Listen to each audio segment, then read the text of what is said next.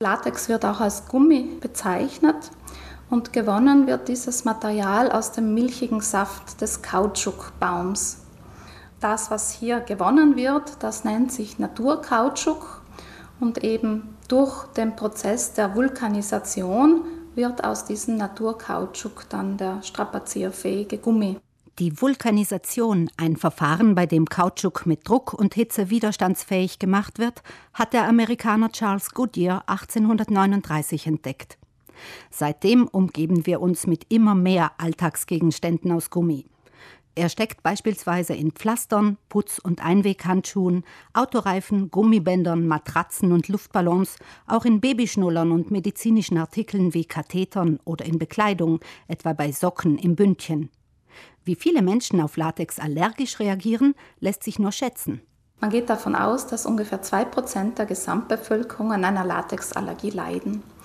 Höher ist die Zahl jedoch beim medizinischen Personal.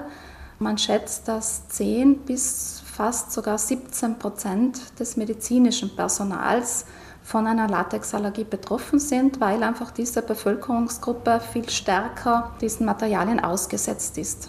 Für medizinisches Personal und auch für andere Berufsgruppen ist eine Latexallergie in Italien als Berufskrankheit anerkannt. Wo es möglich ist, kommen im Gesundheitsbereich latexfreie Alternativen zum Einsatz, etwa Einweghandschuhe aus Vinyl, um das Risiko, eine Latexallergie zu entwickeln, möglichst gering zu halten. Doch ganz vermeiden lässt sich der Kontakt mit Latex kaum, weder für medizinisches Personal noch für andere Bevölkerungsgruppen. Und die Symptome einer Latexallergie sind mehr als nur unangenehm. Die allergische Reaktion kann sehr rasch und sehr heftig ausfallen. Zum einen aufgrund von Berührung und da bekommt man dann eine sogenannte Urtikaria, also das ist ein Nesselausschlag, also da bilden sich gerötete, juckende Blasen auf der Haut. Aber fast noch unangenehmer und gefährlicher ist eben das Inhalieren von Abriebpartikeln aus Latex, also das Einatmen. Und da schwellen dann die Lippen an, also es kann zu Atemnot kommen, Reizhusten bis hin auch zum anaphylaktischen Schock im Extremfall. Das bedeutet, dass der Kreislauf versagt. Lindern lassen sich die akuten Beschwerden bei einer Latexallergie mit Cortisonpräparaten oder anderen antiallergischen Mitteln. Aber wichtig wäre eben bei dieser Sofortreaktion, dass die Betroffenen das passende, geeignete Mittel immer bei sich haben und es im Bedarfsfall sofort anwenden können.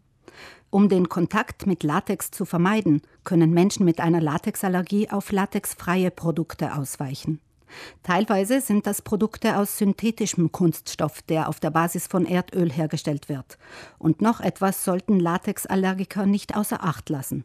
Zu beachten ist auch, dass ungefähr ein Drittel der Betroffenen eine Kreuzallergie entwickelt. Und Kreuzallergie bedeutet, dass man dann eben nicht nur auf den Latex, sondern auch auf verschiedene Lebensmittel mit ähnlichen Symptomen reagiert. Zu diesen Lebensmitteln zählt die Banane, deswegen spricht man auch abgekürzt von der Latex-Banane-Kreuzallergie. Aber auch andere exotische Früchte, einige Arten von Nüssen, Buchweizen, Tomate, Sellerie und Paprika zählen zu den Lebensmitteln, die dann bei den Betroffenen ebenfalls problematisch sind und gemieden werden sollten. Nicht nur bei einer Latex- oder Latex-Kreuzallergie empfehlenswert, Lebensmittel immer gründlich waschen. Und vor jeder medizinischen Behandlung wie Zahnarztbesuch oder Operation dürfen Latexallergiker nicht vergessen, das medizinische Personal über die bestehende Allergie zu informieren, um entsprechend behandelt zu werden und gesundheitliche Kollateralschäden zu vermeiden.